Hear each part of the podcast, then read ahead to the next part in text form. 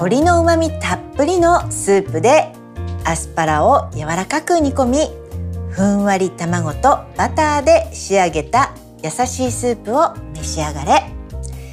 耳で楽しむ美味しいスープレシピ今回作るのはアスパラと卵鶏のとろみスープです。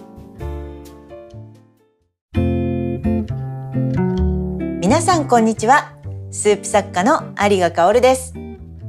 季節の変わり目が近づいてきましたね。今回使う旬の食材はアスパラガスです。アスパラには免疫力を高めてくれるカロテンが多く含まれています。まあ、一年中手に入る野菜ですが、まあ、ちょうど今5月中旬から6月頃の旬の時期にぜひたっぷり美味しくいただきたいですよね。そんなアスパラガスを使ったアスパラと卵鶏のとろみスープ。彩りが本当に綺麗でほっと温まる一品ですよ。そしてもう一つ何か欲しいという方のために副菜として缶詰の豆を使った豆と生ハムのサラダの作り方もご紹介します。実際に作りながら調理のポイントなどもお話していきます。一緒に料理しながらその時間も楽しくラジオのように聞いていただければ嬉しく思います。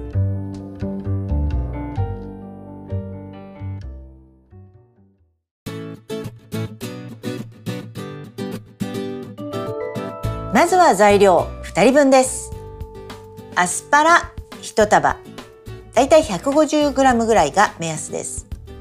鶏もも肉2分の1枚。こちらも 150g ぐらいです。卵2個片栗粉小さじ2塩小さじ3分の2胡椒少々バター1かけら。えーと、鶏肉は最近ちょっと小さめのものも多いんですが、えーと、2分の1枚だとちょっと 100g ぐらいだと小さすぎますね。150g 以上はあった方がいいと思います。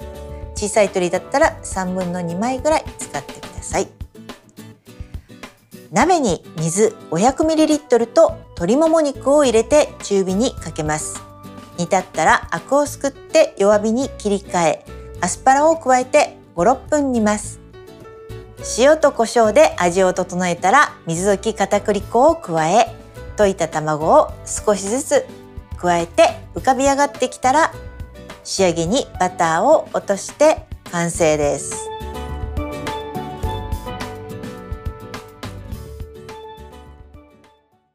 それでは早速作っていきましょう。まずアスパラガスですね。アスパラはね下半分がちょっと硬いんですよね。なんで下半分をちょっとピーラーで皮を剥いてあげましょう。これね包丁で剥くとちょっと難しいのでピーラーがいいですね。こういう感じで。あの上の方はねそのままで大丈夫です。あと細いアスパラってありますよね。あれもね大丈夫です。ちょっと太いアスパラの場合は下半分をちょっと皮を剥いてあげると柔らかく美味しく食べられます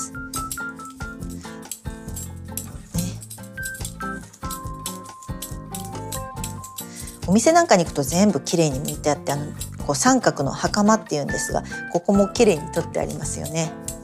まあ、でもお家だから 皮もね美味しいし出汁も出るのであんまり剥きすぎない方がいいと思います。さあ下だけちょっと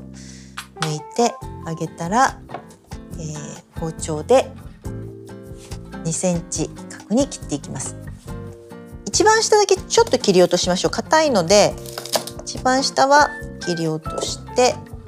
そしてここから2センチぐらいの幅に切りますなんかアスパラってちょっと値段も高いし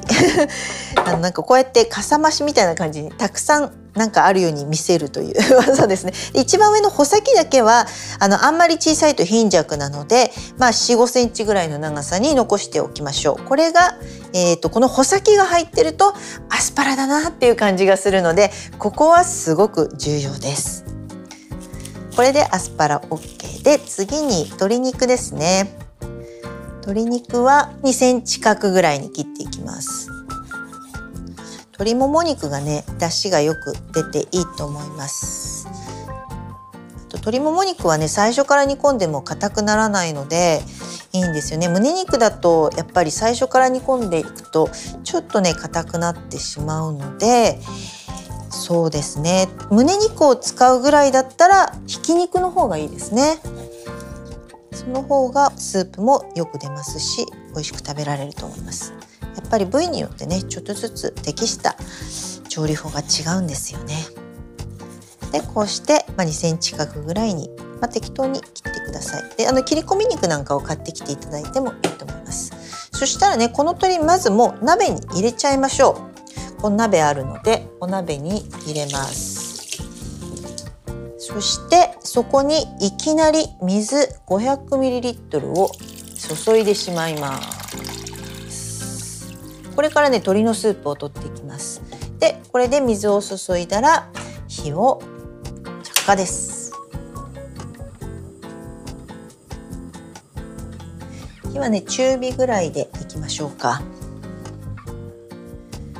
であのこうやって煮ることによって鶏のもも肉からこう出汁がじわじわ出てとっても美味しいスープができます。でアスパラはこの時点ではまだ入れないでおきましょう。少しねここでえーと、煮立てるまでちょっと時間かかります。まあ、5分ぐらいですかね。なんかやっぱり鶏はすごく出汁がよく出るのであの鶏ガラスープとか他のコンソメとか入れなくても十分に旨味のあるスープになります。さあ今日は、えー、アスパラということなんですが皆さんアスパラお好きですか？私はもう本当にアスパラが大好きで、えーと、実は5月から6月ぐらいに毎年アスパラをこう大量にこうなんか取り寄せて食べる日が1日あるんですね。というのは普段スーパーで買うアスパラってなんか3本とか4本とかちょっとちまちましてることが多くってあれだと本当に茹でてちょっとマヨネーズかけて食べるとかサラダにちょっと入れたらもう終わりっていう感じになっちゃいますよね野菜炒めにするにしても他のものでかさ増ししないといけないので、ま、それがちょっとこうストレスになっちゃうので 1年に1回だけと思って少し高いんですが北海道とかご産地からアスパラをどっと取り寄せて思う存分食べることにしています。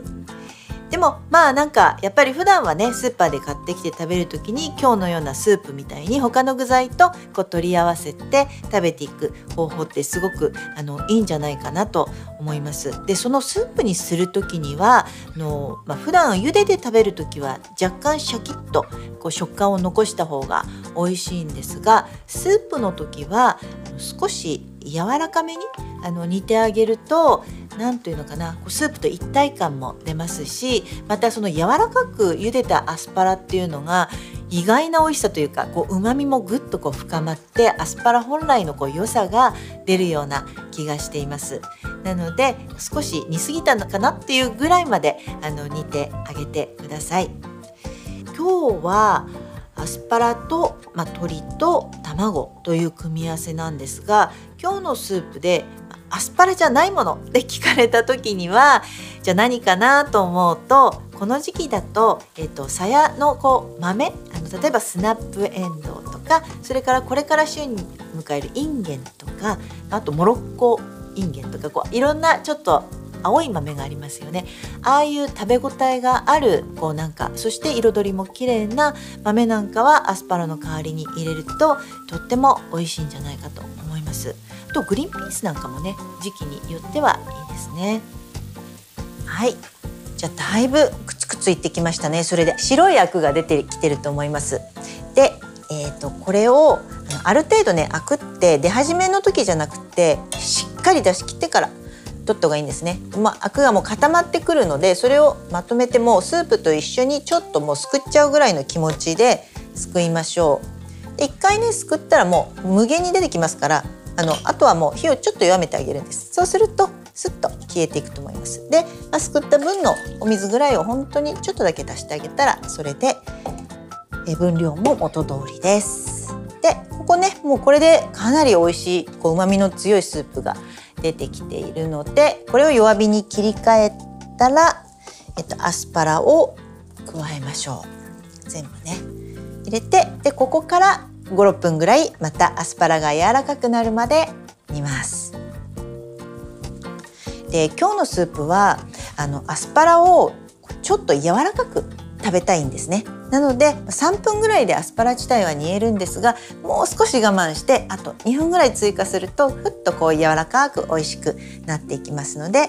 ちょっと我慢して煮ていってください。火は弱火です。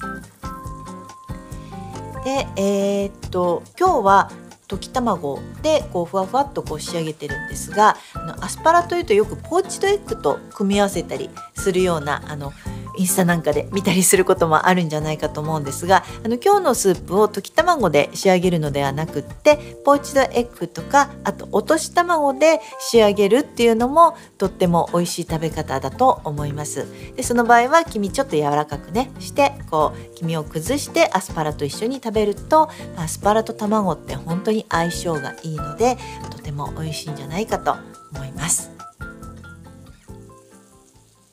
この耳で楽しむ美味しいスープレシピでは、まあ私のおしゃべりやレシピもなんですが、その料理の音をあの皆さんにお届けしたいなっていう気持ちであの作っています。で、例えばこれまでに企画をやってきて、あの私がやっぱりすごく気に入ってる音、例えばほうれん草を水でジャーって洗う時のその水があのボウルに落ちる音とか、あとはそうですねいつも私のキッチンって IH で加熱しているんですがこの企画の時はやっぱり火の音を出したいのでカセットコンロを置いて録音してるんですねでちょっと今やってみますけどこのカチャって言って火がボッてつくこの音がすごく私なんかこれから料理するぞっていう感じですごく好きな音なんです。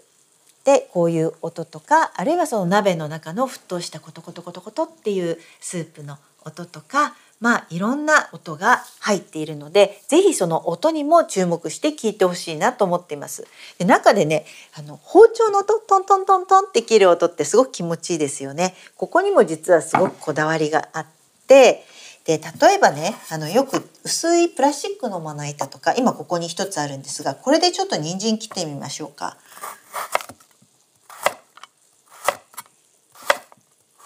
こんな感じでちょっとカツンカツンっていう当たりますよね。こういう音がします。でも私はいつもこの録音をする時は木の厚いまな板を使ってます。そうすると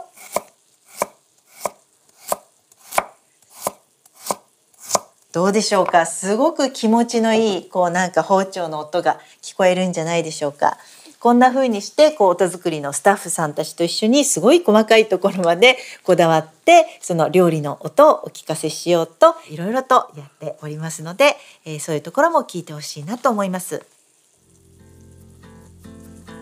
あの料理の音っていうのは単なるその耳に心地いいっていうだけではなくて今料理がどんな風になってるかなっていうことを示すところもあるんですね。例えば炒め物をするような時に油をしっかり熱してそこにほうれん草とか小松菜を入れるとジャっていう音がしますよね。それは油がしっかり熱くなったっていう証拠ですし、えー、それから揚げ物なんかをしている時に最初はバチバチバチってこう大きな音がするんですがそのうちにその油の音がシュワシュワシュワシュワシュワってっていう泡も小さくなるし音もこうなんか細かくなっていくんですあのやっぱりそういう風な音が意外と料理が進行してるよっていうことの目安にもなるので本当に料理をする時は耳を澄ませてやっていただくとだんだん上達する中でねあのあこの音がしてきたからもう大丈夫っていう風に判断もできるようになります。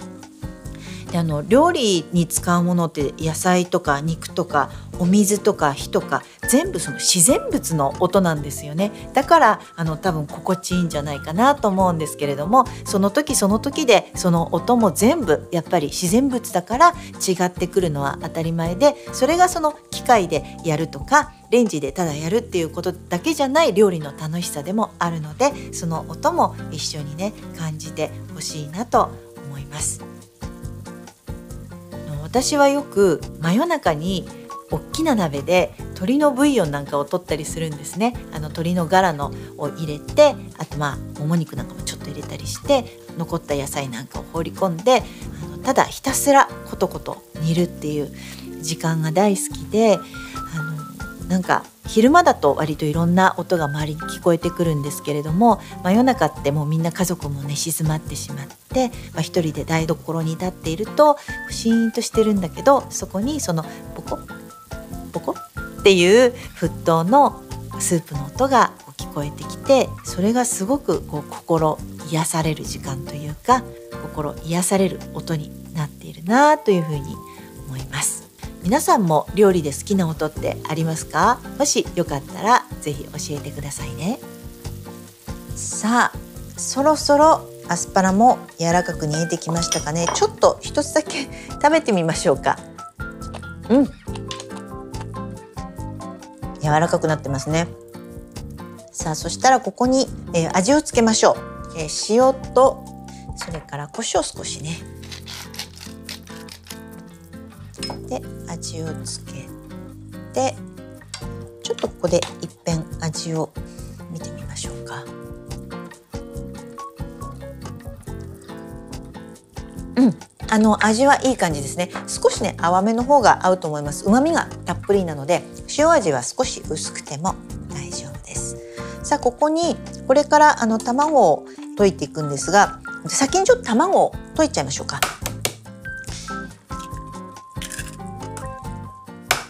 卵ねたっぷり2個。1個でもいいと思うんだけどちょっとふわふわに卵たっぷりという感じのスープですね。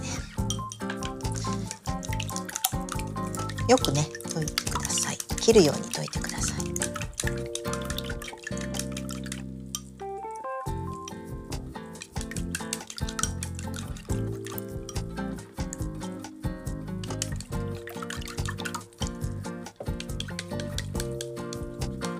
卵が溶けたら、えー、スープの方に戻ります。スープに、えー、水溶き片栗粉ですね、えー、小さじ2を、え倍量ぐらいの水で溶いて入れていきます。さあここに混ぜながらダマにならないようにちょっとずつ加えていきます。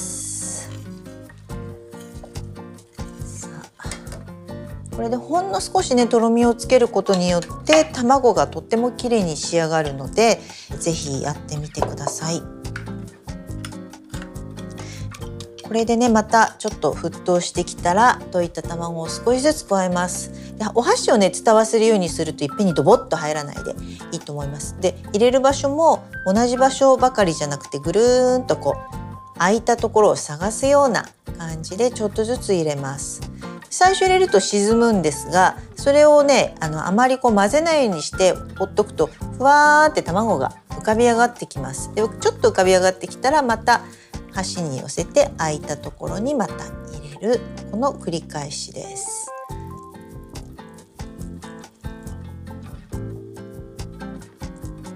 それでも2回ぐらいに分けて入れるといいと思います。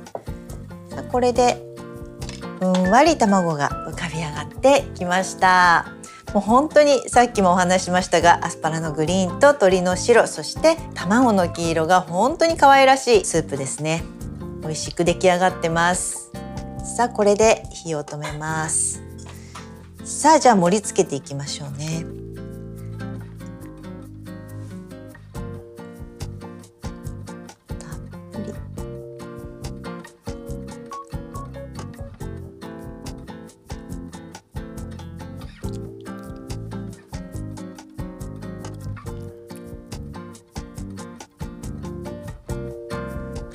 先をね一人に 必ず一つは入れてほしいですね。アスパラが家族の人数よりも少なかったら ちょっと喧嘩になっちゃいますができれば穂先がちょっと入ってるといいと思います。さあたっぷりよそったらこの上にバターをポトンと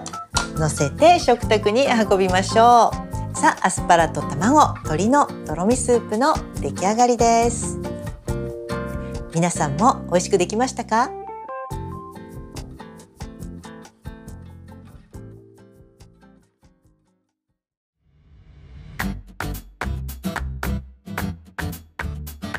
さて、スープは完成しましたが、もう一品ささっと作れちゃう副菜の作り方をご紹介します。えー、今日は豆と生ハムのサラダです。え缶詰の豆とみじん切りした玉ねぎにマヨネーズとみりん酢を加え塩コショウで味を整えたら生ハムを飾って完成です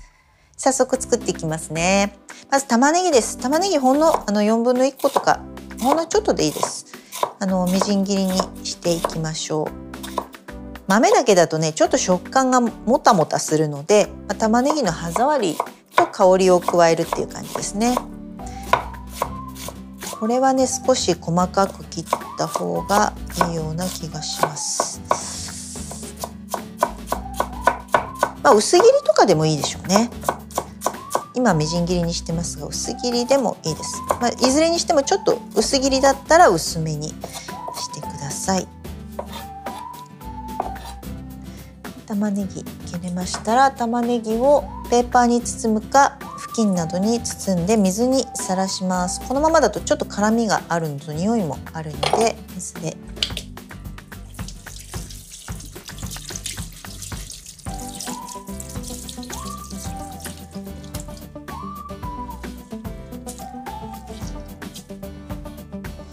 もし時間があったら塩にをまぶして少し置くとよく出ます。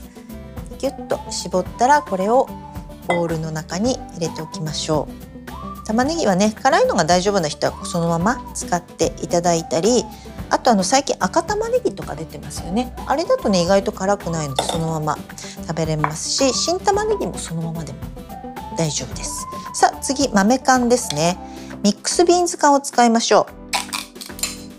このミックスビーンズ缶はいろんな豆がね混ざってて彩りも綺麗でいいので私よく使うんですが、えっと、意外と小さな缶 110g 内容量のものを使っています。でこの缶詰はもうそのまま使えるドライパックっていうものなんですが水煮の水が入ってる場合があるのでその場合は必ず水気を切ってから入れてください。さっきの玉ねぎのボウルに全部入れちゃいます。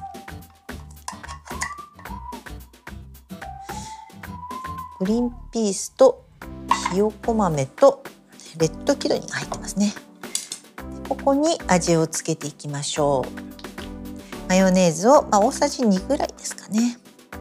お好みで入れてください。それからみりんをほんのちょっと甘みを加えます。ほんのちょっとだけでいいです。小さじ1とかあればいいかな。あと酢もこれもほんと隠し味程度です。小さじ1杯入れたらちょっと酸っぱすぎるかなと思います。ほんのちょっと入れましょう。こうやってマヨネーズだけじゃなくて少し水分を加えることでドレッシングみたいに柔らかくなりますし味わいもね複雑になっていきます。さあこれであえたらもう豆のサラダ自体は完成です。ちょっと味見てみますね。うんいいですね。塩と胡椒足りなかったらちょっと入れてください。この後生ハムを加えるので塩はね少し薄めの方がいいと思います。胡椒ちょっと入れました。そしてじゃあこれを器に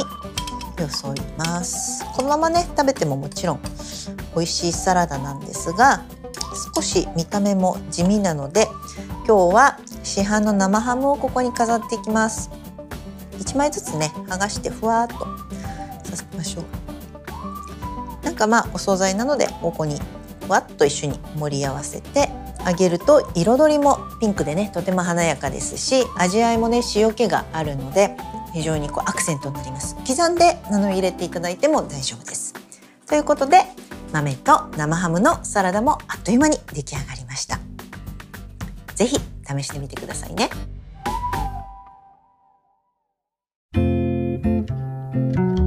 耳で楽しむ美味しいスープレシピ。